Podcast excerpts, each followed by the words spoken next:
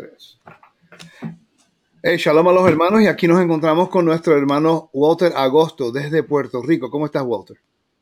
Muy bien, Rico, muy bien. Gracias por la oportunidad y la bendición de siempre estar aquí estudiando contigo. Estamos aprendiendo juntos un montón. Amén. Este, uno de los libros que nosotros llevamos estudiando, como ya tú sabes, nosotros pues nos gusta estudiar siempre, es acerca de lo que es los espacios sagrados, los templos. Y quería, quería compartir contigo algo que estaba buscando, vamos a hacerlo como una conversación. Tú sabes que, que nosotros llevamos estudiando acerca del tabernáculo ya hace tiempo. Y hay unos, unos paralelos en lo que es ah, el templo y la creación. Y muchas personas cuando estudian las escrituras no están al, tanto de la conexión de lo que es la función de la creación en el tronamiento del Eterno y la función del tabernáculo como el microcosmo de Edén en la tierra. En la parasha esta semana yo lo pude enseñar a, a Pecudé. Pude hacer unas conexiones de la, la finalización del, tabernáculo y la construcción de Moisés.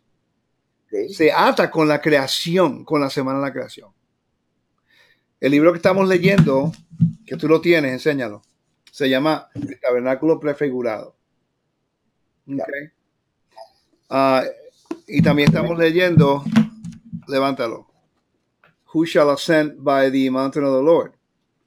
Para las personas que no, que no nos conocen o están escuchando por primera vez o los hermanos que ya saben que tú y yo siempre estudiamos juntos, la dinámica es que yo o tengo un libro, lo leo, te lo recomiendo, tú lo lees, compartimos, intercambiamos.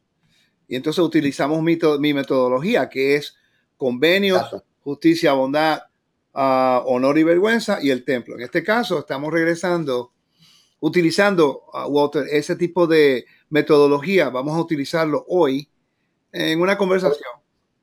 Uh, la finalización del tabernáculo comparado con, con, el templo, con, la creación, ¿ok? Entonces, busca tu Biblia, me vas a ayudar con esto. Y vamos a buscar este, hacer las conexiones. Vamos a ir a hacerlo con el libro de Éxodo, capítulo 39 y capítulo 40. Yo cubrí esto en la parasha. Si les interesa más acerca de este, de este estudio, vayan a teshuva.tv. Teshuva.tv, allá lo pueden conseguir. ¿Ok? De la parasha de esta semana. ¿Ok? Walter, uh, eh, ¿cómo te ayudó a ti? ¿Ah? Éxodo 39. Okay. Ah, ¿Cómo te ayuda a ti a entender estos principios y conectarlos ahora? Ya, ya, ya yo regreso, ¿ok? Sigue hablando. Sí. Ah, bueno, imagínate, no todo el mundo aprende igual, no todo el mundo tiene una misma formación. Y entonces, en mi caso, uh, cuando yo comienzo a escuchar conceptos, el templo, pues, con mi, con, con mi trasfondo de teología cristiana, y cuando hablo de teología cristiana, una eh, teología basada en dispensacionalismo, basado en mucho pensamiento occidental, que no me permite a mí eh, reconciliar muchas, muchos conceptos que están en la Biblia que no lo puedo entender si no estudió el templo. Estudiar el templo me ha ayudado a mí a entender los conceptos. Por ejemplo, el concepto de Kedusha. Yo no lo entendía bien hasta que estudié el templo. Por ejemplo, eh, el, concepto de espacios sagrados, que lo encontramos también en literatura de antropología, y vemos espacios sagrados aplicados a rituales, aplicados a ceremonias, aplicado a construcción de templos y aplicado también espacios sagrados a tiempo como espacio sagrado, Shabbat, la fiesta. Entonces yo estudiándolo en el contexto legal, en el contexto antiguo Medio Oriente y verlo reflejado en la Torah, me ha ayudado a mí mucho. Para mí es una evidencia eh, tangible como lo que es encontrar evidencia arqueológica. Yo, yo lo veo así, encontrar evidencia arqueológica para confirmar lo que se está presentando, para mí ha sido el mismo efecto que eh, eh, el estudio de Antiguo Medio Oriente. Así, así que, bottom line, estudiar el templo me ha ayudado a mí a entender conceptos. ¿Sabes que cuando las personas entienden acerca de el espacio sagrado, el Jerusalén, el templo, ah, los sacrificios, el sacerdocio, las fiestas, el Shabbat. ¿Sabes qué? Pero la gente estudia el tabernáculo y nunca hacemos esas conexiones. Entonces, el templo me ha, nos ha ayudado a nosotros, porque nosotros estuvimos en Jerusalén de nuevo estudiando con Joseph Good, nuestro maestro del templo. Y, y tú sabes la cantidad de información que nosotros no sabíamos y estudiamos el templo. Yo llevo 20 años estudiando el templo y no lo sabía. Ah, ¿Te recuerdas el día que nos tomó seis horas para aprender solamente el servicio de la mañana? Increíble, ¿verdad? El servicio de la mañana nos tomó todo ese tiempo. Es, impresionante, es impresionante. Porque... Dame, un segundito porque estoy haciendo, estoy aprendiendo cómo usar esto aquí. Ahora, eh, eh, ¿me ves, verdad? Ok, perfecto. Está bien. Este, hablando acerca de ese día y de otros momentos que hemos tenido, invertir muchas horas para, entender algo que después decimos, wow, ahora lo que así de pequeño, invertí tantas horas. Eh, todas las dimensiones que hay, Rico, cuando estudiamos el templo, nos dice a nosotros que cuando terminamos de estudiar, hay otras dimensiones todavía. Lo que, yo no, lo que yo no entiendo es por qué tantas personas se enfocan tanto en la división. Por ejemplo, los otros días me, preguntaron, ah, no, pero en una forma controversia, sino querían saber, ¿la estrella de David es pagano? Y yo, ¿sabes? Por dentro yo digo, pero no entiendo, porque eh, la estrella de David o el Maguen David, el escudo de David, no es algo que se está tributando ningún tipo de adoración o nada de eso es un símbolo de identidad de un pueblo, así como la bandera de Puerto Rico es un símbolo de, la identidad y libertad de Israel, de Puerto Rico, ¿no? Pero hay gente que se enfocan en sacarle, como decimos por ahí, cinco patas al gato en Puerto Rico. Y todo porque no se han dado la oportunidad, Rico, de este método de estudio. Vamos a hablar del método de estudio. El, método de estudio confronta todo lo que es especulativo. Exacto. Y lo, lo especulativo se cae solo. Porque lo que pasa es que pensamos que fe tiene que ver con las cosas místicas y las cosas que solamente se aprecian a través de la especulación. Sin embargo, fe tiene que ver con lo tangible. exacto. Tú sabes que, Literal. Sabes cuando estudiamos, cuando estudiamos estas cosas, el que, el que no tiene una metodología en el estudio se enfoca en las raíces hebreas cuando comienza en en estos tipos de temas porque yo lo hice. eso cuando yo empecé fue así. No tuve, no tuve la bendición de tener a alguien así que, me, que te ayude, tú sabes. Ah, tenía gente que me ayudaran, pero de lejos, no de cerca. Entonces yo me enfocaba en darle por la cabeza con la Torah a la gente. Me enfocaba... Me enfocaba en averiguar si habían ángeles caídos y los gigantes. Me enfocaba en, en en los planetas esos Nibiru que venía por ahí, la, toda conspiración y todo. Era, ¿sabes? Llega un momento que ya como que estaba corriendo en el mismo lugar. Que no iba para ningún lado. ¿Sabes los, ratoncitos esos que están dentro de una, de una ruedita? Sí, yo estaba dentro de la ruedita y el ratoncito era yo.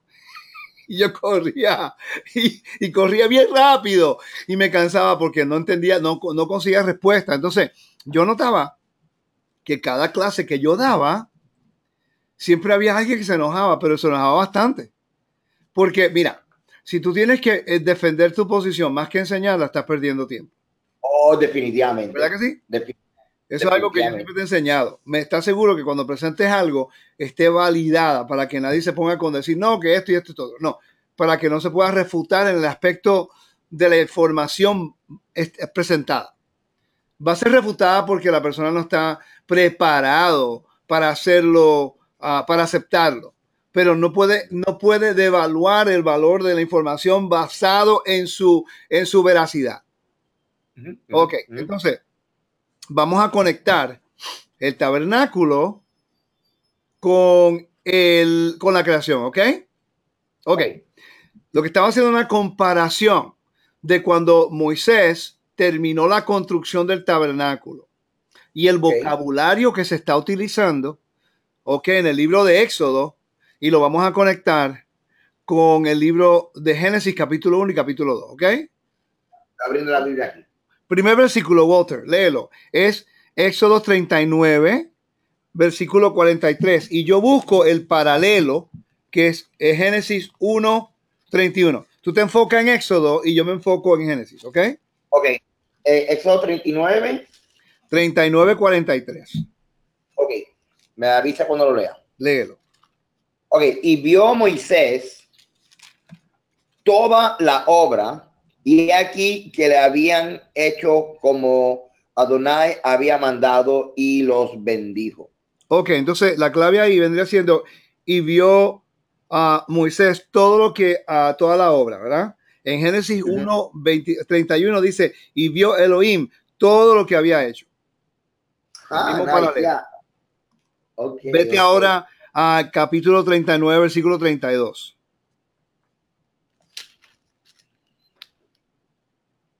Ok.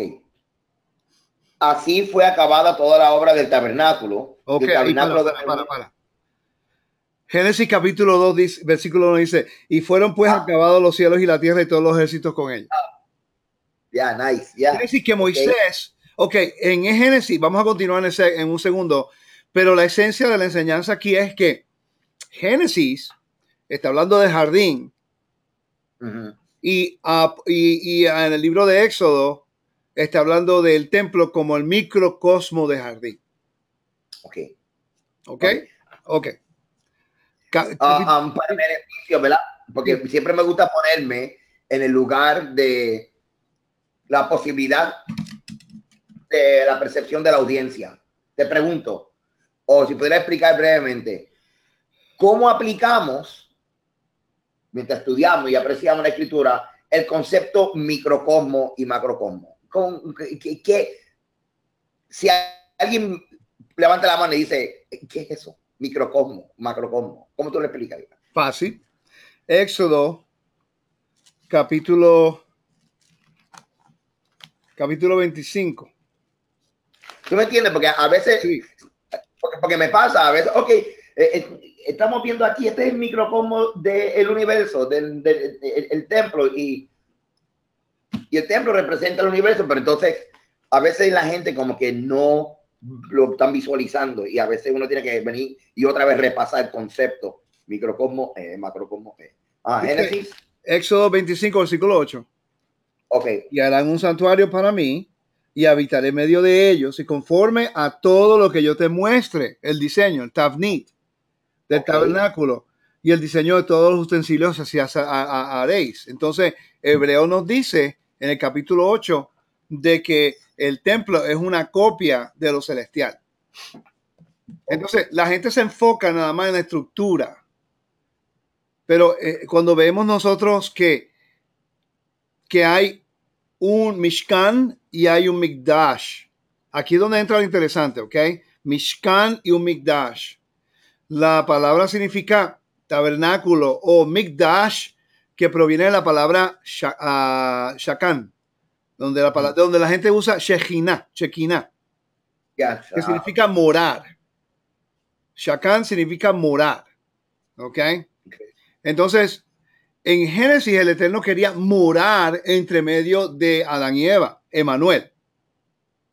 Estamos viendo en el Éxodo lo mismo, que el Eterno quiere morar dentro de Adán y Eva, que se llama ahora humanidad o Israel. Quiere decir que lo que está ocurriendo en el desierto es el Eterno restaurando su humanidad al plan original del jardín. Entonces, el macro, el templo celestial, ok, se revela a la humanidad a través del templo terrenal, que es el micro. Ok. Entonces, el tabernáculo es la prefigura que el Eterno utiliza para mostrarle a Israel que él todavía desea morar entre los humanos. Mm. Entonces, entonces el microcosmo es como si fuera aquí en la tierra el, lo que está reflejando o revelando lo verdadero. Es Edén. Edén es el microcosmo del Edén del, cielo. Por eso es que, que, dice que cuando se acabe el milenio, en el libro Apocalipsis, ¿qué es lo que va a ocurrir? Que ya no va a haber, no habla de un templo en la tierra. ¿Por qué no habla de un templo en la tierra? porque la tierra va a ser restaurada de nuevo a ser lo que, lo que antiguamente era la morada del rey, el templo. Quiere decir que la tierra completa se suponía que fuera el templo de Dios y el jardín, el jardín es el regalo a Adán, ahí donde moraba la presencia, quiere decir que el rey mora allí. Pero mira qué interesante. El entender el templo terrenal nos enseña a nosotros la relación vertical del macro, del templo celestial. Entonces, para continuar estas, estas conexiones, el Eterno se introduce en Génesis capítulo 1 como un arquitecto. ¿Ok? Pero en el capítulo 2, Walter se presenta como un jardinero. Entonces, mira qué interesante. Él lo saca del caos de Egipto. Él le da función a la tierra de Tou Babohu, del caos de las aguas. Él los pasa por, él los pasa por el Mar Rojo a través de, de, de, de cuando salió de Egipto. ¿Verdad? Quiere decir que él vence las aguas caóticas. Después lo lleva a la montaña cósmica, que tú sabes de eso. ¿Okay? Entonces, la Jerusalén se llama la montaña del Señor. Y cuando llegan al monte Sinaí, él les da qué? La togá. La togá es el árbol de vida. Y le dice, Shomeo toga. Yo quiero que ahora mi pueblo se conviertan en guardadores de la Torah. Quiere decir que Israel se convierte en el vehículo de el Adán en la tierra con la justicia, la bondad, el honor del Eterno a través de los convenios, revelando su templo, no solamente el templo físico, pero la tierra restaurarla, hacer la, la morada de Dios de nuevo. Y por eso es que cuando Israel se dispersa entre las naciones, diáspora viene de la palabra de un, de un agricultor tirar semilla. Quiere decir, por eso es que en Primera de Reyes, cuando el reino fue dividido, que Rehoboam quería hacer guerra con Jeroboam, el Eterno a través del profeta le dijo a Rehoboam que no subiera a guerra porque esta división proviene de Elohim. Él utilizó la desobediencia de Israel Ah, para que fuera un vehículo que a los últimos tiempos la semilla de Israel fuera sembrada entre todas las naciones con la función que hoy día nosotros a través de Yeshua, el último Adán, ¿ok? A través del el respiro de la presencia del Ruach, porque hubo un viento en la creación, ¿verdad que sí? Que separó el agua de las tierras Hubo un viento en la historia de Noé que separó las aguas de la tierra. Hubo un viento en el monte Sinaí. Hubo un viento en el día Pentecostés. Y por eso es que el Evangelio dice que ahora tenemos que ser sellados con el Espíritu. ¿Para qué función, Walter? Para que el árbol de vida tenga todavía accesibilidad a la humanidad. Porque si tú comes de ello, las naciones serán sanas. Quiere decir que ahora tú y yo tenemos una gran función. Que el Eterno nos ha llamado a nosotros para sembrar la semilla, ¿ok? Y nos hemos convertido en la función que el Eterno le dio a Adán originalmente. Ser sembradores de la palabra o agricultores del reino. ¡Wow! Yo digo wow para mí porque yo estoy entendiendo mejor. Eh, yo te entendiendo. Mira, este, entonces vemos eh, el arquitecto, lo vemos en un momento, pero todo el resto del tiempo estamos viendo entonces el, el agricultor y luego entonces esa misión es extendida a través de Adán, luego a través de, claro, la intención del Eterno tener una nación que lo representara a él, delante de las naciones, ahí viene Israel. Literalmente, yo caminando en la Torah es como si estuviera trabajando en la tierra. Exacto, mira. ¿Cuál es el ejemplo de Génesis? Sí, pero vamos, vamos, vamos, a, vamos, pero es que la justicia y bondad es el fruto. Es el fruto del convenio, el carácter de Elohim. Eso, eso es lo que refleja el carácter de Elohim. Si tú, si tú siembras justicia y bondad en una persona, ¿qué tipo de respuesta, reciprocidad tú vas a tener? Odio o amor, paciencia o misericordia. Ok, pregunta. Vamos a dar un ejemplo de el jardinero después del caos y la restauración de la tierra. ¿Dónde te encontrarías eso en el libro de Génesis? El jardinero enseguida. Noé. Ok, ok. Mira qué interesante, mira el patrón. Siete días, el Ah, tabernáculo se, se, se- siete días, el tabernáculo se dedicó. Siete días. Y tú sabes que en Antiguo Medio Oriente, siete días era entronamiento. Ujú. Ok. Siete días, la creación. Ya. Siete días estaban las aguas. ¿Ok? Pasaron siete días en la historia de, te lo voy a enseñar ahorita, en la historia de Noé. Y después hubo un viento, separó las aguas de la tierra. Después Noé baja, de la, de, a- a- baja del arca. ¿A dónde bajó? ¿A dónde estuvo? Arad, y ahí, ahí, ahí, ahí presenta. ¿qué es Ararat? Ajá, ¿Qué es Ararat? Una montaña. ya. Ok, montaña cósmica. Entonces, Oh, de ahí él sale y ¿qué hace? Dedica la tierra ¿qué? Con un altar. ¿Y después qué hizo? Pues, y levantó un altar. Sacrificó. Sembró un viñedo. Viñedo. Sembró, se convirtió en arquitecto. Y el viñedo, ok, ok. Y ese viñedo o that um, tree, ese árbol, ¿qué sería? El árbol de la vida. Ajá, el viñedo sería entonces como si fuera el árbol que estamos viendo en el Edén. No, yo pienso que ese árbol representa la función de la humanidad. Como recuérdate que no puede ser porque el Eterno había establecido un ángel para proteger el camino al árbol de la vida. Ok, Que en el templo se revela como el velo ya que está separando, ya, ya, separaba el acceso. que tenía. Oh, ok, ok, ok, wait a minute. Yo sabía, I el- get it. Sí, ok, si el templo, estamos viendo la función del, del, del velo, que es hacer diferencia, separar y proteger. Ok, el acceso. ah, this is- eh, esto- te voy a meter aquí un lío aquí. eh, Veo que me explique esto. Ok. El acceso al árbol de la vida, o, o en otra palabra, el acceso a la vida eterna.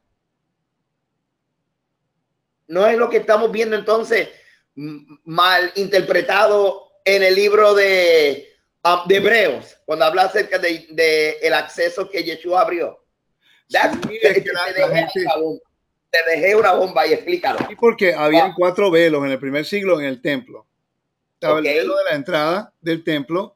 Estaban dos Ajá. velos que dividían lugar santo y lugar santísimo. Y ¿Ya? estaba el velo del segundo piso, ¿ok? Yes. Yo pienso que cuando el velo se rasgó, el mensaje es que a través de Yeshua nosotros tenemos acceso de nuevo al árbol de la vida o a Edén, en vez de nosotros pensar que ahora tenemos acceso al lugar santísimo. Wow. Ok, that's it. Sí, porque es imposible que en la tierra podamos tener acceso al lugar santísimo, porque el mismo, el mismo libro de Hebreos nos dice, el mismo Hebreo nos dice que Yeshua si estuviera en la tierra no hubiera sido sacerdote, porque ese espacio sagrado había sido ya separado para, un, para una función de los levitas, de los hijos de Aarón. Entonces, pero yo pienso, ahora entendiendo espacio sagrado, entendiendo la promesa, entendiendo lo que sé yo, que el Eterno dice a través de Yeshua, él lleva, mira qué interesante, Israel rompe el convenio, que lo lleva a la dispersión. Pero la dispersión, Igual que Eva, ¿ah? igual que igual que exacto. el El patrón está aquí. Un patrón. Ajá. Entonces, ellos llevan la vergüenza como Adán y Eva llevaron vergüenza. Son dispersos entre las naciones. Y Adán y Eva tuvieron hijos fuera del jardín. Ya. Esparcieron Wow. su semilla. Igual como ok. los hijos de Israel en la dispersión, esparcieron su semilla en este caso. Estamos hablando física, biológica. ¿Ok? Entonces, entonces de repente, ah, el velo rasgarse es el mensaje del, del Eterno que envió a su hijo, que es el dueño, es el hijo de, por eso que está la parábola de- de- del viñedo. ¿Verdad? La parábola del viñedo es Yeshua dejándole saber a la gente el plan de restauración, que el viñedo es Edén, los amos de ese viñedo es el Eterno con su hijo. Lo- lo- los trabajadores en Israel son israelitas. Los, lo- lo- los mensajeros son los profetas que ellos mataban. ¿Y qué va a hacer? Va a matar al hijo también, que va a ser el dueño del amo con la tierra y con el viñedo. Lo va a destruir, lo va a separar, lo va a dispersar. Ok. Quiere decir que el mensaje de restauración siempre ha estado allí. Entonces, cuando Yeshua muere, restaura, uh, toma la vergüenza de Israel. Cuando resucita, es vindicado y todo lo que cree en Yeshua resucita metafóricamente con él. En Romanos capítulo 6, Romano capítulo 6, Pablo hablando de, de acerca de la inversión, identificándonos con, con, con Mashiach. Entonces, lo que pasa es que ahora, cuando Yeshua resucita y Yeshua este, le restaura el honor a Israel, ahora él vuelve a establecer los perímetros del reino y las naciones. 12 discípulos y después ustedes vayan y busquen las naciones. 70, 70 discípulos. ¿Por qué?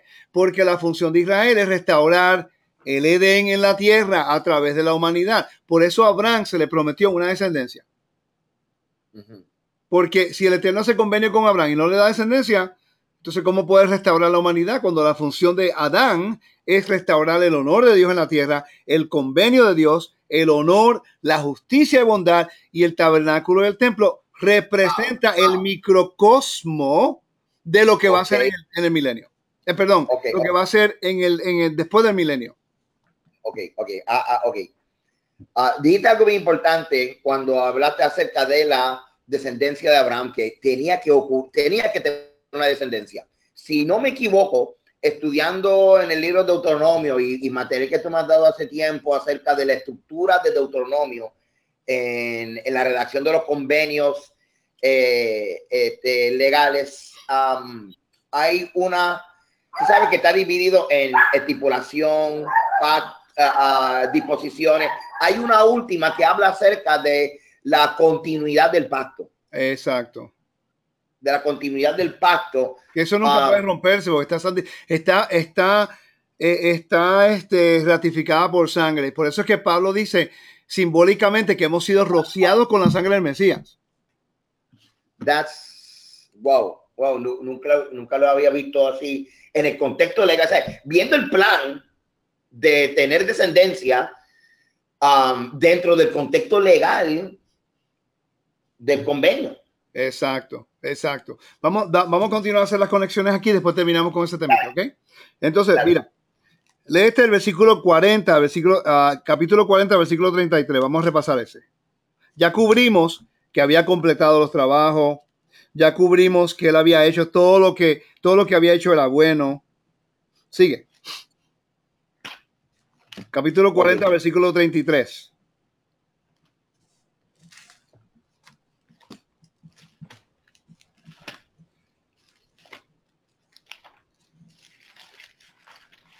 Ok, aquí estoy. Verso 3.3. Finalmente erigió el atrio alrededor del tabernáculo y del altar y puso la cortina en la entrada del atrio. Así acabó Moisés la obra. Ah, así acabó Moisés la obra. Génesis capítulo 2, versículo 2 dice, y acabó Elohim en el séptimo día. Moisés termina el tabernáculo. ¿Ve? Quiere decir, ok, quiere decir que en este momento Moisés está haciendo la función de Adán. El arquitecto, perdón, él está haciendo simbólicamente la función de Elohim, restaurando, en este caso, Moisés restaurando el pueblo, como el arquitecto. Él estableció que se construyera el tabernáculo.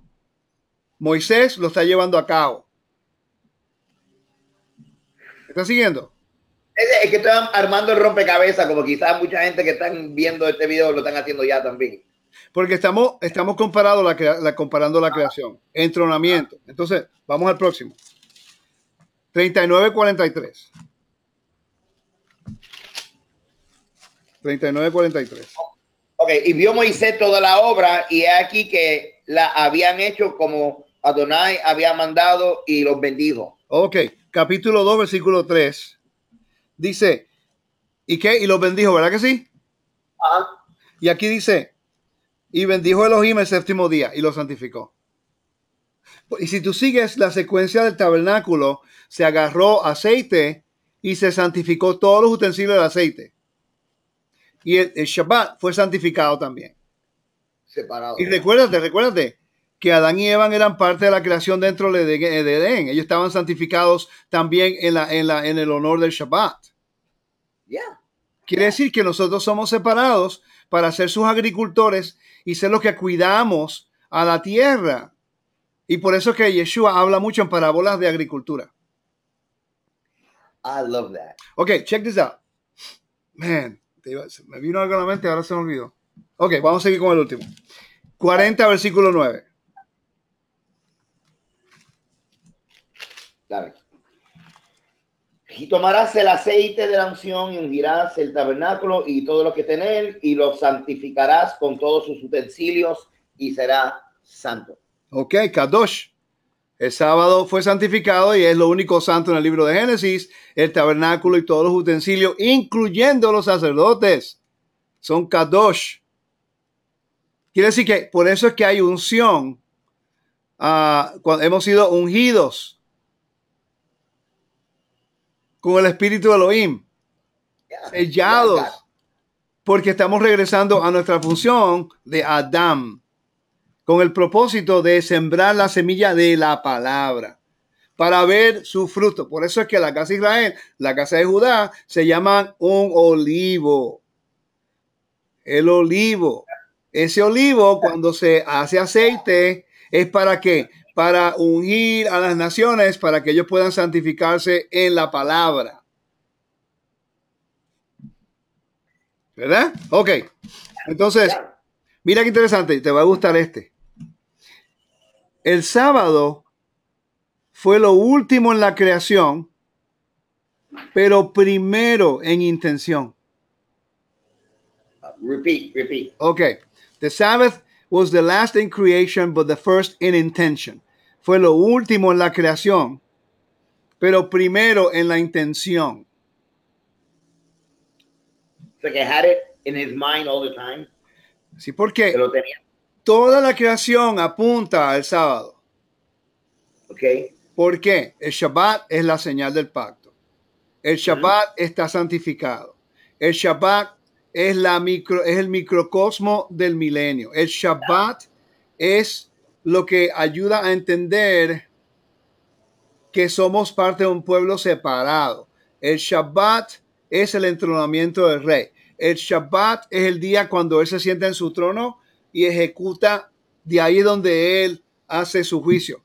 El Shabbat es la esencia, por eso es que el milenio es en el año 7000, Yeah. porque todo apunta al reinado de Dios. Y como el hombre va a morar con él, como el hombre y Elohim va a, a hacer una conexión de nuevo. Por eso es que Adán era Emanuel. Israel, cuando salió de Egipto y estaba en la montaña de Sinai, hizo convenio, era Emanuel, el Eterno moraba a través de ellos.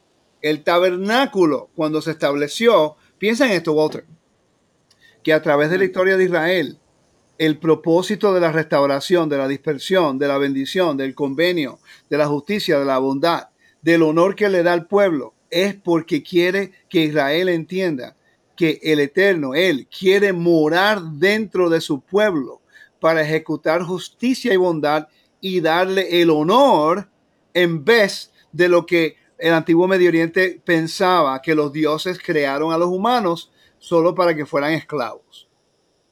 ¿Qué contraste tan grande? Entonces, ¿cómo es que el pueblo se le puede enseñar estos principios para que lo entiendan? Fácil. El templo, mira, chequea esto.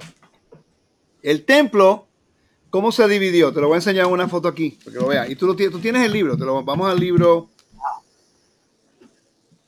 El de The Tabernacle Prefigured. El tabernáculo prefigurado, ¿verdad? Entonces, Ah. ¿cuánta, cua- está en la página 255, Walter, de este libro? Yeah.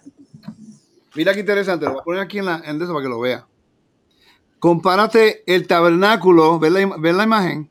Aquí. Yeah. Lo Estamos comparando el tabernáculo con la montaña. Ok.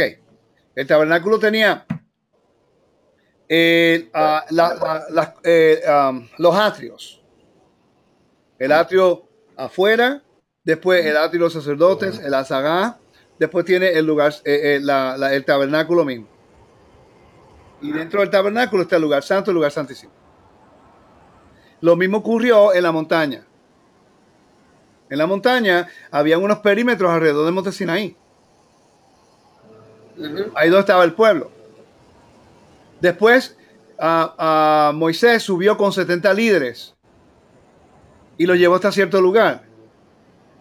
Y después Moisés subió solo, como el sumo sacerdote que entra al lugar santísimo. Quiere decir que la montaña se convirtió en un templo. Por eso es una montaña cósmica y por eso es que Israel ha tenido sus tabernáculos en unas montañas. ¿Me sigue? Wow. Entonces tenemos que... Este es- este es- Porque tú estuviste conmigo en Shiloh. Shiloh es una montaña. ajá. Siquem, donde se ratificó el convenio con, con Josué cuando entraron a la tierra, es una montaña. Sí. Jerusalén es una montaña. Sí. Es la montaña cósmica. Entonces, mira, vamos ahora, a- vamos a mirar ahora la historia de Noé. Vamos a compararla con el libro de Éxodo. ¿Estás listo? Búscate a Éxodo capítulo 40, versículo 2. No, perdón, perdón, perdón. A- a Éxodo 39, versículo 42.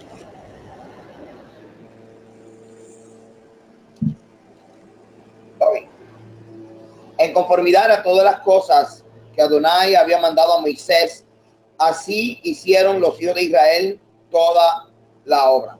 Ok, entonces cuando yo voy a Génesis, a Génesis 6, 22, y dice, y toma contigo de todo lo, ah, perdón, y lo hizo así Noé, todo conforme a todo lo que Elohim le mandó. Quiere decir que el arca, de, el arca es, una, es un microcosmo de un templo. Por eso tenía diferentes compartimientos. compartimientos. Eh, simbólicamente, ¿no? ¿Ok? Se convirtió en un espacio sagrado donde hay seguridad, donde hay salvación. Ok, Wow. entonces, vamos a Éxodo 40, versículo 2. Ok. En el primer día del mes, primero, hará levantar el tabernáculo. Ok, ahí, ¿qué mes es? tabernáculo reunión. ¿Qué mes es ese? Abib, Nisan, ¿verdad? Nisan, exacto. de Aviv. Cuando tú buscas en Génesis 8, versículo 13, dice, y sucedió que en el año 601 de Noé, en el mes primero, el primero del mes, las aguas se secaron sobre la tierra y quitó Noé la cubierta del arca. Now, now that is. Eso, eso es interesante. Ahora, si tú, Eh, entiendes, si tú entiendes los calendarios antiguos y los nombres antiguos de los meses, Ya, están relacionados. El, el- el diluvio comienza, estuvieron 140 días de lluvia, pero estuvieron ciento y pico de días, 150 días en el agua, en las aguas. Ya. ¿ok? Pero mira el versículo Wow. anterior, el versículo 12 del capítulo 8 dice, y esperó aún otros siete días y envió la paloma, el cual no volvió ya más. Siete días en el tabernáculo para dedicar el tabernáculo a Israel. Siete días cuando la paloma no regresó. ¿Qué representa la paloma? La unción, paz, ¿no? Shalom. todo eso, ¿verdad? Pa- exacto, shalom, paz, unción. That's awesome. Ah, ok. ¿Sabe que eh, eh, eh, ah, olvídate.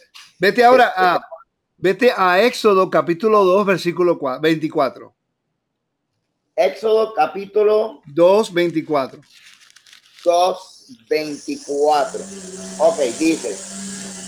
Y oyó Dios el gemido de ellos y se acordó de su pacto Se con Abraham. Se acordó.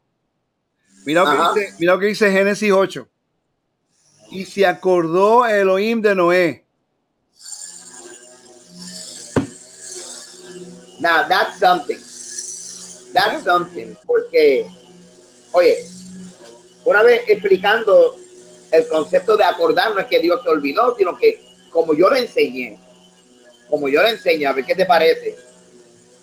Cuando dice que Dios acordó, tenemos que seguir leyendo el texto, porque entonces lo que significa es que lo que se registra que el Eterno está haciendo es por causa del convenio, que es la evidencia de que Él es fiel. Exacto. Que él es fiel. Así que cuando dice Dios se acordó, tú sigues leyendo el texto y lo que Dios está haciendo es el resultado de su fidelidad. Que Él no solamente lo hizo simplemente porque tuvo una idea en ese momento, sino que Él está actuando según sus palabras, según su convenio. Así que cuando dice Él se acordó, lo que va a ocurrir después de la palabra acordó es la evidencia de que Él está cumpliendo su pacto. Exacto, que es un convenio. No es que se olvidó como que, oh, mira, fíjate. Okay. Sino que estamos viendo literalmente un creador caminando en su palabra. Y es, un, y es juramento, que es parte de convenio, uno de los rituales de convenio. Pero qué interesante, ¿cuál es el nombre de Noah y qué significa Noah en español? Reposo, descanso. Ah, wow. Vamos a Éxodo Ah. capítulo 35. Vamos al Éxodo 35. Oye, está recortando la grama aquí. Sí, está que no te preocupes, eso me pasa a mí siempre cuando empiezo a grabar. Los hermanos saben que estamos en vivo. Estamos aquí literalmente en vivo. Ok, Ok. ¿qué dice, qué dice Éxodo 35, que es parte de esta parasha? Que es algo peculiar. Comienza con qué? Con el Shabbat y después termina con el tabernáculo. Es como que no tiene concepto, ¿verdad? Como que no está atado, pero está completamente atado. Ahora sí. Sí. Entonces comienza con el, el Shabbat. ¿Verdad que sí? Ok, esto cinco. Sí, el, el capítulo 35, 1 y el 2. Ok. Ok, Moisés convocó a toda la congregación de los hijos de Israel y les dijo, estas son las cosas que Adonai ha, ha- ha mandado que sean hechas. Seis días se trabajará, mas el día séptimo os será santo, día de reposo Ok, para está. Adonai. Está bien, no- Ok. no, termine todo. Entonces, en la creación hay siete días. Él santifica el Shabbat y lo separa y da descanso. Noah.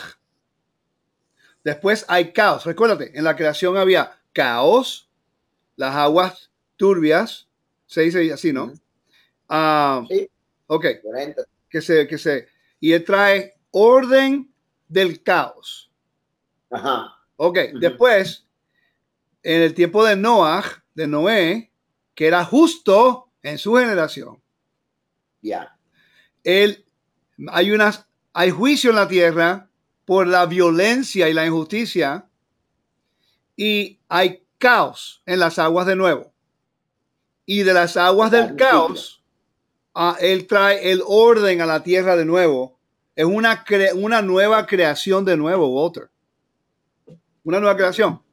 Quiere decir que cuando sale del agua se separa con el viento las aguas de las tierras. Por eso es que había un lavacro en el templo y las aguas estaban contenidas, Walter. El agua del, del lavacro, no solamente para que el sacerdote pudiera lavarse las manos y los pies, es parte del servicio, pero para enseñar que el orden del templo es enseñando la separación de las cosas y como él tiene todo bajo su soberanía. O sea, me imagino que, que eso tendrá que ver en el segundo templo, el lavacro se llamaba Yam, the, Great, the Great Sea. El exacto, el yam, pero la clave es esta. ¿Cuánto era la medida para llenar el, el lavacro? 40 CA. ¿Verdad? Una medida Oh, líquida de God. 40 CA. Mira qué interesante. Ahora vamos a aplicar esto al ámbito ah, ah, humano. Una mujer se casa con un hombre, intercambian, hacen un convenio, hacen juramento, se ayudan los unos a los otros, tiene que haber honor, tiene que haber justicia, bondad, misericordia, intercambia la semilla, ahora ya tiene el fruto. ¿Y cómo ese fruto nace? Aguas caóticas, 40 semanas. Y después sale bajo las aguas caóticas que hasta sangre sale, pero el bebé no es oficial hijo de esa persona hasta que esa persona lo nombra. Yeah, come on. Ok, Okay. Espérate, espérate, espérate, espérate, espérate. Espérate, estoy, estoy inspirado, estoy inspirado, te quieto. Entonces, el, el- el niño es humano, pero no tiene identidad. Si no se le da un nombre, es un bastardo, aunque tiene padre y tiene madre. Yeah. Ok. Entonces, Ya. entonces el padre lo reconoce, le da un nombre. Ahora ese niño tiene una identidad dentro de una familia, una casa. ¿Viste cómo todo el, el contexto va así? Me voy. ¿Verdad? Interesante, ¿no? Ya, ya, tú sabes. Por Cuando nosotros salimos de las aguas, Es lo mismo. la nueva creación, identidad. Te dan el nombre hebreo. Por eso en el judaísmo, cuando hacen conversión, hacen todos esos rituales que son de Oye, ¿cuál será el mío, verdad? ¿Sabe para Walter qué? Para presentar, para presentar la idea, Walter, de una nueva creación. Para presentar la idea de la nueva creación. Quiere decir que cuando el, eh, cuando el pueblo de Israel se reunió en el monte Sinaí, cuando salieron Ajá. de Egipto, ellos pasaron por las aguas caóticas, Yeah. vindicados, fueron llevados a la Ujú. montaña cósmica. Allí, allí Moisés les dice que se preparen y laven sus, sus cuerpos y sus vestimentas. Yeah. El ritual de transición para un cambio de estatus. Y después se preparan, son llamados hijos de Israel. Se le da una bandera, se le da una tribu, se le da una, una piedra en el pectoral. Todo el mismo, tienen identidad. ¿Cuál es el problema número uno, Walter, en cada congregación raíces hebreas cuando sale el cristianismo? Identidad. ¿Entiendes? Ya. Ok, Ya. ya casi termino, ya casi termino. Es algo súper natural, porque desde chamaquito nosotros estamos bregando con eso. Exacto. Ok, vamos a Éxodos 14, 22, 21. Espérate, espérate. Éxodo 14, 21. ¿Me está pasando bien? Sí, estoy, sí, estoy aquí entre, entre el, el jardinero y, y, y, y, Perla aquí bregando, aquí no me dejan. Mira, pero esto está excelente. Ahora, mira, sé que tienes una línea ahí, pero es que después se me, va a olvid- se me va a olvidar. Cuando me mandaste a Éxodo 35, Ajá. que comenzaste entonces la conexión entre el tabernáculo y el Shabbat. Ok, en esta para allá, Vayagel, básicamente, básicamente, lo que se enseña, lo que yo enseño es la preeminencia del Shabbat, porque, se- eh, porque, porque entonces era Moisés diciendo, ok, stop everything porque, porque viene Shabbat. Bueno, es- ese es el orden del trabajo porque el Eterno dijo que descansaran. Están siguiendo el mandamiento. Pero Pero el paralelismo del tabernáculo y la creación. sí, porque recuérdate que el Shabbat está de alto nivel de Kedushá. Entonces, Israel no va a ser llamado para, para representar al Eterno. En otras palabras, el Eterno está diciendo a Israel, quiero que tú seas mi huésped. Relájate, no, no trabajes más. Recuérdate que eran esclavos, Walter. Para ellos, el trabajar, trabajar, trabajar, trabajar, trabajar, ya había sido algo de generación, generación, generación. Si el Eterno no lo hubiera dicho a través de Moisés, no quiero que hagan nada en el sábado, ellos hubieran seguido trabajando, porque de ahí es donde salimos del mundo, de la mentalidad. Por eso, ¿cuál es el problema con mucha gente cuando entra a raíces hebreas? ¿Cuál es el, el primero, el número uno? Quieren guardar el sábado, pero quieren seguir trabajando, porque esa es la forma que siempre han seguido viviendo la vida. El mismo problema, el mismo paralelismo. La preeminencia está ahí, pero ¿con qué propósito? Vamos a ir más allá.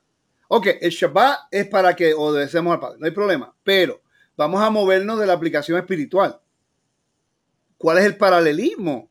Porque el templo está siendo restaurado, que es el Edén en la tierra, y el sábado con Noé, a Noah, descanso. Descanso en el Nuevo Testamento. Ah, perdón, descanso en, en- en Génesis. Descanso en el desierto. Descanso en la tierra. Después viene Yeshua y descansa en el Shabbat. Pero ¿qué es lo que hace? ¿Qué es lo que hace? Cambia todo en el aspecto de, oh, vamos a hacer un ah, vamos a hacer milagro, vamos a sanar al enfermo, vamos a sanar a este. Vamos a, levantar el honor a esta persona. Los líderes están enfocados en guardar el sábado por su preeminencia, pero pierden la justicia y la bondad y el plan de Shabbat, que es de restaurar Edén. El Shabbat es enseñar el microcosmo de la restauración del Edén. Entonces, tú no puedes poner el Shabbat de una preeminencia y no ayudar al pobre si necesita ayuda. Si hay una persona enferma, ¿no lo va a llevar al hospital? Sí, el Shabbat va por encima, pero el Eterno te quiere dejar saber que el humano tiene también es santo igual el, el, que está en convenio es santo como el Shabbat. Tú no puedes minimizar al otro a uno por levantar el otro, aunque el Shabbat es preeminente, pero también el Eterno puso a Adán y Eva dentro del Shabbat con la misma santidad que si tú ves una persona de Israel en convenio y tú lo minimizas, por ejemplo, a esta la, dentro de las raíces hebreas, o no de las raíces hebreas, sino de, de eh, algunos mesiánicos que son bien, bien ortodoxos. Porque el judaísmo a veces utiliza a un gentil como el, el gentil del sábado, el Sabbath Goy. ¿Qué quiere decir? lo, que, lo que un judío no puede hacer en el Shabbat, si hay un gentil ese día, pues él lo hace. Le pide el favor a él porque como él no está en convenio, pues, pues entonces él lo puede hacer y yo no. Yo no estoy profanando el Shabbat porque es él el que está haciendo el trabajo. Lógicamente, si te pones a pensar eso en lógica, lo entiendo. Pero la esencia de Israel es no minimizar a la humanidad, sino traer a la humanidad la santidad del Shabbat. No te voy a hacer, hacer utilizar como un esclavo en el Shabbat, cuando el Eterno me dio libertad de esclavitud, sino, ah, si yo no estoy trabajando, pues yo no quiero que tú hagas nada en mi casa, en mi propiedad, en el Shabbat la persona que corta la grama en mi casa, yo le digo a él, mira, puedes cortarlo cuando tú quieras. En el Shabbat no lo cortes. No, pero que el sábado yo tengo mucho trabajo y el sábado es cuando puedo hacerlo. Yo te estoy pagando un contrato. Esto es lo que yo, la condición es esta. Tú búscala como tú quieras. Si no, yo me busco otra persona que quiera hacerlo, pues. Porque ya esto es mi propiedad. Cuando le puse la mesusa a mi casa, Walter, mi casa, mi casa tiene, yo tengo una cerca yo le puse Mesusa y, y, por cierto, le puse cerca alrededor de la propiedad a propósito. Porque yo entiendo que esos son los perímetros de mi propiedad. Y yo quería que mi propiedad fuera dedicada al Eterno. Le puse la mezuzá, la mezuzá al gate, a la... How do you say gate? La, la puerta de entrada, a la entrada, a la entrada, el portón, el portón. exacto. Y también le puse la mezuzá a las puertas de al frente y la lateral. Quiere decir que el, que mora en mi casa, el que tiene posesión de mi hogar, quiere decir que mi casa se supone que se convierta una de las embajadas del pueblo de Israel en las naciones. Cuando yo pongo el Shema y yo pongo la mezuzá, yo estoy haciendo una declaración. Que el que mora ahí es el Todopoderoso, el Shaddai. Y que él es uno. Está interesante, ¿verdad?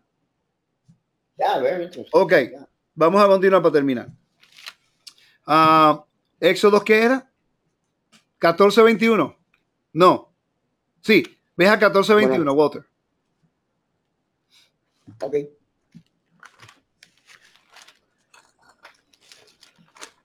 Aquí estamos. Y extendió Moisés su mano sobre el mar. Ok. Ajá. Ok hizo Adonai el mar se retirase por recio viento oriental toda aquella noche recio, el recio viento separó el cielo y la, separó el cielo a las abuelas de la, de la tierra, ¿verdad? ¿Sí? Mira lo que dice, mira lo que dice Éxodo, perdón, Génesis 8.1. Se acordó Elohim de Noé y de todos los animales y de todas las bestias que estaban con él en el arca. E hizo pasar Elohim un viento sobre la tierra y, disminuyeron las aguas. Para nosotros es algo lógico, que bajaron las aguas. Pero el mensaje cosmológico que escribió Moisés está diciendo que Elohim tiene soberanía sobre los cielos y la tierra y, las, y, la, y, el mar. Por eso es que en Génesis 1, versículo 3, versículo 2, dice, y estaba la tierra desordenada y vacía, las tinieblas estaban sobre la faz del abismo y el espíritu de Elohim se movía sobre la faz de las aguas para dejarle saber al mundo que no, existía Ea, ni Enki, ni Poseidón, ni Osiris, que los dioses del río no existen, Leviatán, Raab, el dragón, la serpiente, que él tiene soberanía sobre toda su creación, porque hay, había caos y él trajo el orden. Todo tiene que ver con caos y orden. Caos en la creación, orden en la, en la creación. Después, la humanidad, esa serpiente crea caos en el, en el Edén. La casa se separa. En un matrimonio, cuando hay un convenio y hay adulterio, ¿qué ocurre? La familia se separa, la propiedad se divide. En Israel, cuando adoraron dioses ajenos, ¿qué ocurrió? el, reino se separó, la casa se dividió y el reino fue esparcido, el mismo, el mismo. Entonces ahí comienza el proceso de redención, comienza desde la caída de Adán. Wow, wow. Porque ahora la, la función del último Adán es de tikkun, de reconciliar todas las cosas. ¿Y qué es lo que está tratando de reconciliar? Con esto terminamos. Dice, él quiere reconciliar la, la casa, la familia y la tierra. La casa, la familia y la tierra. La casa son 12 tribus. Ah, perdón, la casa es eh, Israel. ¿Ok? Ajá. La tierra, ah, la familia. Ajá, que yo dije, la casa. Casa. La casa. La tierra. La tierra y la familia. Okay. La familia Israel, 12 tribus. Israel como casa, nación. Y la tierra. Esas son las tres cosas que el diablo, el enemigo y la serpiente están tratando de eliminar completamente. Pero cuando trata de ir a la dispersión, e Israel está en la dispersión y pasa por tanta tribulación como la historia de Esther, bueno, ¿qué ocurrió? Que Amán quería destruir la semilla de Abraham. Porque la casa estaba dividida. Pero el Eterno le dio que de caos al orden. ¿Y qué fue lo que hizo Mardoqueo cuando, cuando Mardoqueo regresó y fue puesto en la posición de honor? ¿Qué hizo él? Él ayudó al pueblo y hacía buenas dádivas. Él tomó de nuevo, aunque no regresaron a la tierra, pero él tomó el mandato de ser como el Adán, de restaurar y cuidar al pueblo. ¿Ok? Y último, nos quedan dos, Walter. Éxodo 21 y 22. ¿Estabas ahí?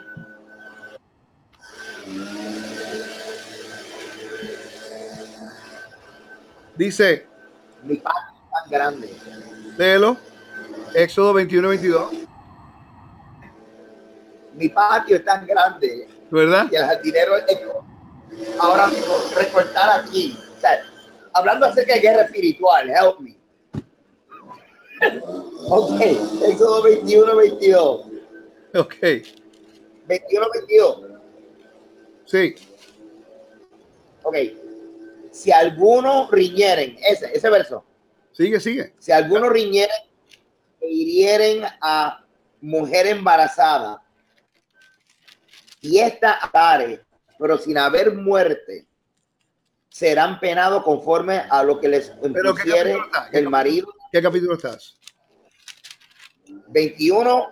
No, capítulo, capítulo 14. Ah, 14, ya, ya sabía yo que yo, en serio, aquí hay una revelación que estoy viendo. Ok, Éxodo 14, 22. 14, 21 22, sí. Ok. Uh, y extendió Moisés su mano sobre el mar e hizo a Adonai que el mar se retirase por recio viento oriental toda aquella noche y volvió el mar en seco y las aguas quedaron divididas. Entonces los hijos de Israel entraron por en medio del mar en seco, teniendo las aguas como muro a su derecha y a su izquierda. Exacto, ok. Y dice en Éxodo capítulo, uh, Génesis capítulo 8, 13 y 14. Y sucedió que en el año 601 de Noé, en el primer mes y el, primer, y el día primero del mes, las aguas se secaron sobre la tierra. Y, y, quitó Noé la cubierta del arca y miró aquí que la faz de la tierra estaba seca. ¿Ve el patrón? La similitud. ¿Cuántos días tuvieron ellos en el arca? That's, that is awesome. That is awesome. ¿Cuántos días tuvieron en el arca? Bueno, el diluvio fue 40 días y 40 noches. Las aguas. La- las aguas, lluvia, ¿verdad? Todo total, todo total fue 150 días. Exacto. Versículo 4 del capítulo 7 dice, porque pasados aún siete, seis días, ah, qué interesante, seis días pasaron, en el séptimo día comenzó el, ah, el, el- el diluvio. ¿Viste el patrón?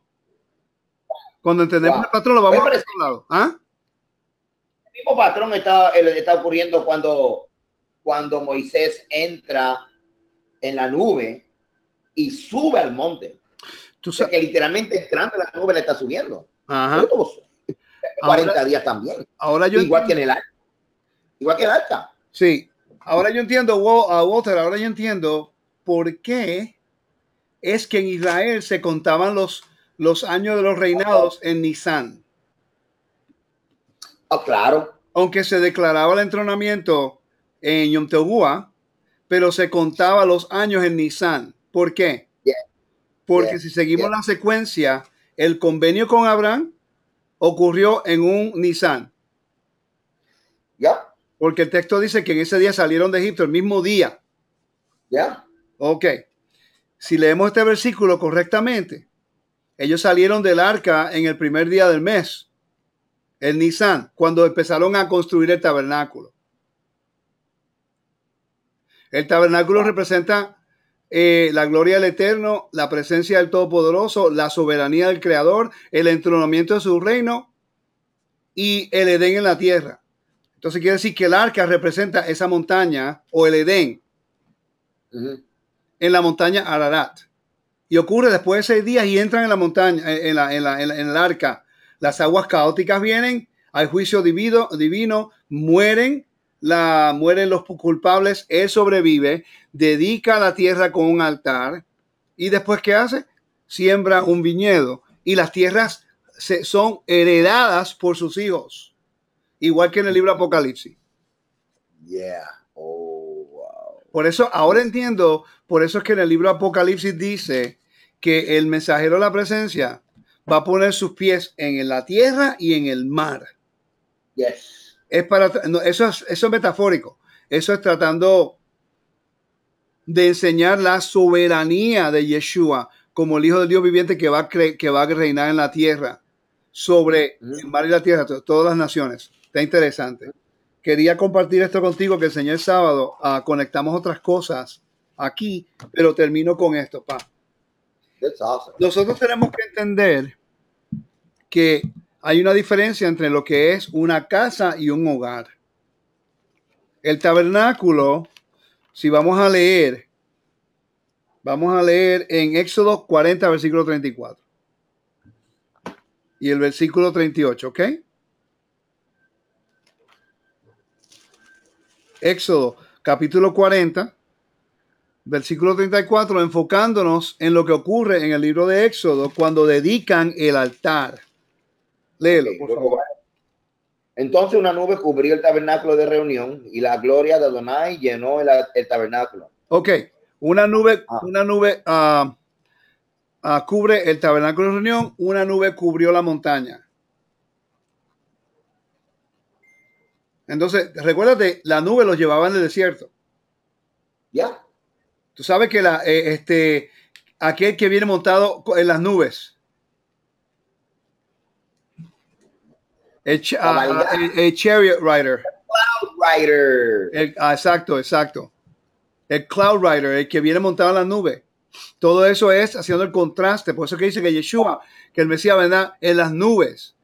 ¿Por qué? Porque viene a reinar, así como lo hace. Es un contraste. Ok, Eh, Ahora, eh, eh, como te decía tú una vez, que eso me ayudó mucho a entender por qué estamos estudiando Antiguo Medio Oriente, porque lo que está trayendo ahora mismo es esa cápsula, el Cl- Cloud Rider, este Antiguo Medio Oriente, que el contraste era para establecer la jerarquía del Eterno. no so- sí, y, y también para establecer la, la soberanía de su reino. Exacto. That's important. Por eso es que, por eso era que Israel Dicen los, dicen los testigos que el templo cuando estaba construido parecía como una montaña llena de nieve, en la forma del mármol ah, que, que, utilizaban para la piedra, que resplandecía como nieve. Wow. Y a veces tú miras, tú ves una nieve y tú piensas que es una, que es una nube. Yeah. ¿Verdad? Yeah. Ok, sigue leyendo. Ok, verso 35, ¿verdad?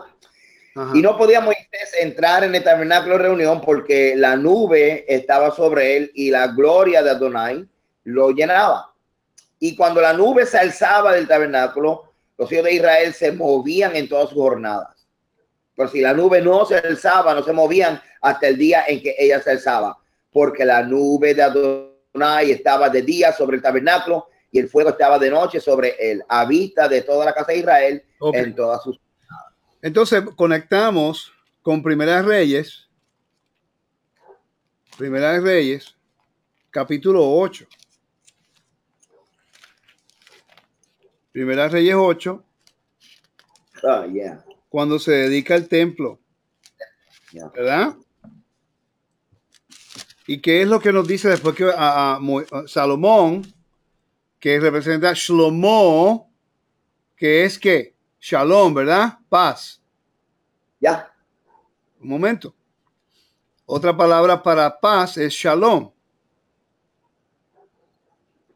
La paz del Shalom. Entonces, cuando habla acerca de santificar, ¿ok? Y cuando está la dedicación, ¿qué es lo que ocurre? Versículo 8. Primer Rey 8.8. Primera Rey 8.8. O, o 10 creo, no estoy seguro. Vamos okay. a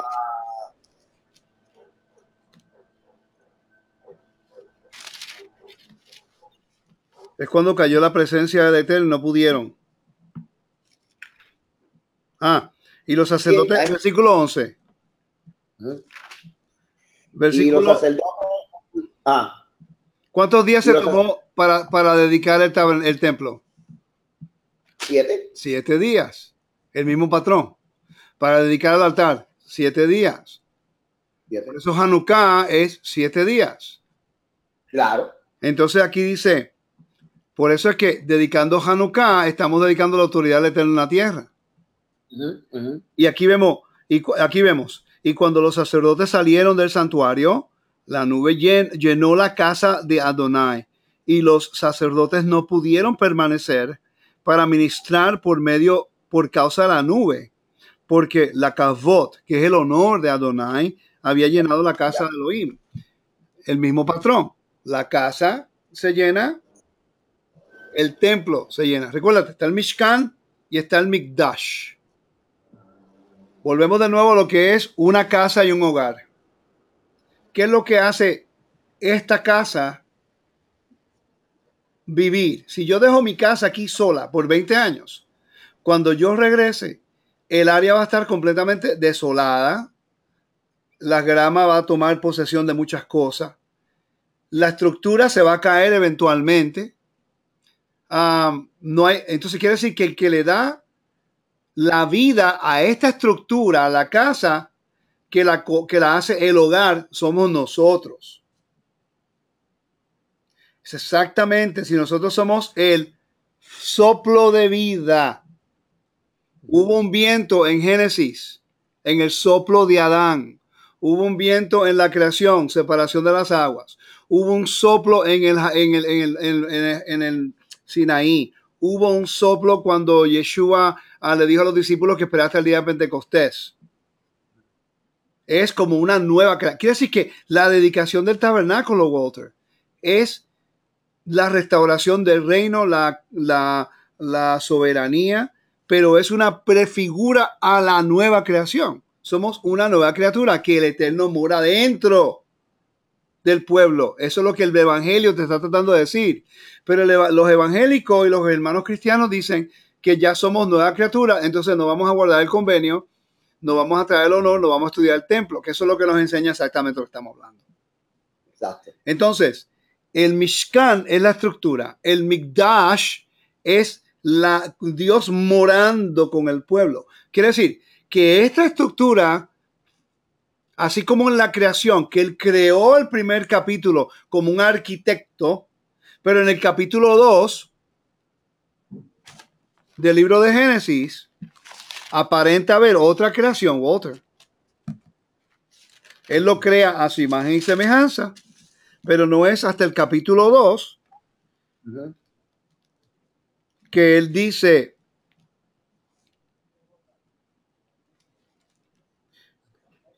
dice, y plantó un huerto, Elohim plantó un huerto, no, no, mentira. Ah, eh, capítulo, versículo 4 en adelante. Estos son los orígenes de los cielos y la tierra cuando fueron creados.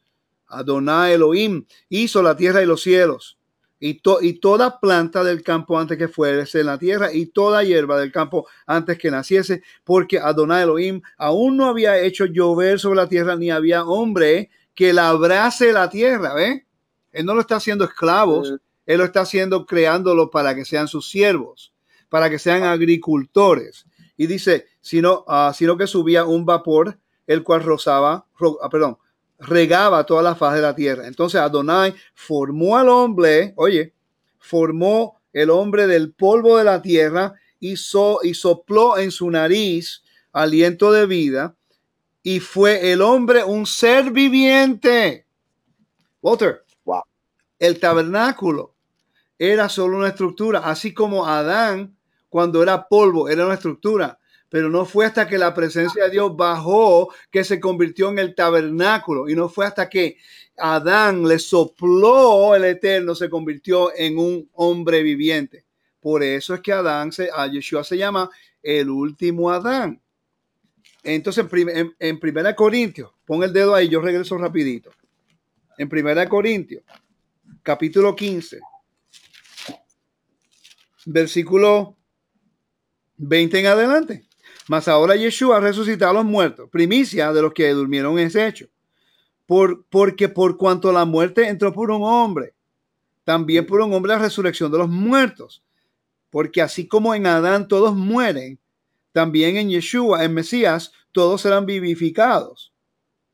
y entonces usa un vocabulario de, jardinero. Dice, uh, y cada cual a su debido tiempo. El Mesías, las primicias, ¿viste? Ya está diciéndote que Yeshua, ¿ah? el primero fruto. Que Yeshua está a través de Yeshua y creen en él para entrar al convenio, el Eterno respira sobre nosotros de nuevo la vida que le dio a Adán. Por eso es que estamos muertos sin el Mesías. Así como Adán estaba muerto sin el Espíritu. Ya. Entonces, cuando entramos y hacemos una declaración de fe, y creemos que Dios lo resucitó a los muertos, entonces ahora tenemos el honor, entramos al convenio para hacer justicia y bondad, pero para entender eso tenemos que regresar al templo. ¿Ve? Entonces mira, mira la función que le da al hombre. Y Adonai, el capítulo 1, el 2, versículo 8 de Génesis. Y Adonai Elohim plantó un huerto en Edén, al oriente, y puso allí al hombre que había formado. Él no era hombre hasta que respiró el aliento de vida un ser viviente. Tú ves ese vocabulario en 1 Corintios capítulo 15, 45, tú lo ves. Vamos allá de nuevo. 1 Corintios capítulo 15, versículo 45 dice, así también está escrito, fue hecho el primer hombre Adán, alma viviente. Al postrer Adán, espíritu vivificante. Espíritu vivificante. ¿Ve? Por eso es que Pablo dice, mas lo espiritual no es primero, sino lo animal, luego lo espiritual. El primer hombre es de la tierra terrenal. El segundo hombre, que es del Señor, es del cielo. Él está utilizando lo que ocurrió en Génesis para explicar acerca de Yeshua. ¿Me sigue? Entonces es a la reversa este Walter. Adán era un hombre en perfecta santidad cae por el pecado, muere. Es solamente el casco. La humanidad ahora es, tú ves a una persona sin Dios en la tierra, ¿qué tiene? No tiene identidad. Está buscando siempre una identidad uh, hombre, está buscando el honor por su propia fuerza. Está buscando justicia y la justicia por su propia fuerza. No hay convenio, están en ellos mismos. Entonces ellos no entienden espacios sagrados. Por eso es que profanan sus cuerpos, cuerpos de otros. No entienden nada. Entonces, cuando entra el Mesías, ahora es de muerto a vivo. Pero legalmente, ¿cómo se fuera a ratificar ese convenio? Con la inmersión, leyes de adopción. Se le cambia la identidad, se le da su nombre. Se le, ahora él pertenece a una casa. Tiene una casa, Israel. Tiene una familia, las doce tribus. Y la herencia que se le da, ¿viste? Bueno, hermano, para los hermanos que están escuchando, nos están viendo, esta es la metodología que Walter y yo utilizamos en otros estudios, que llevamos ya, ¿cuántos? Seis, seis años creo, ya llevamos estudiando. Cinco años. Estudiando y conectando todas estas cosas.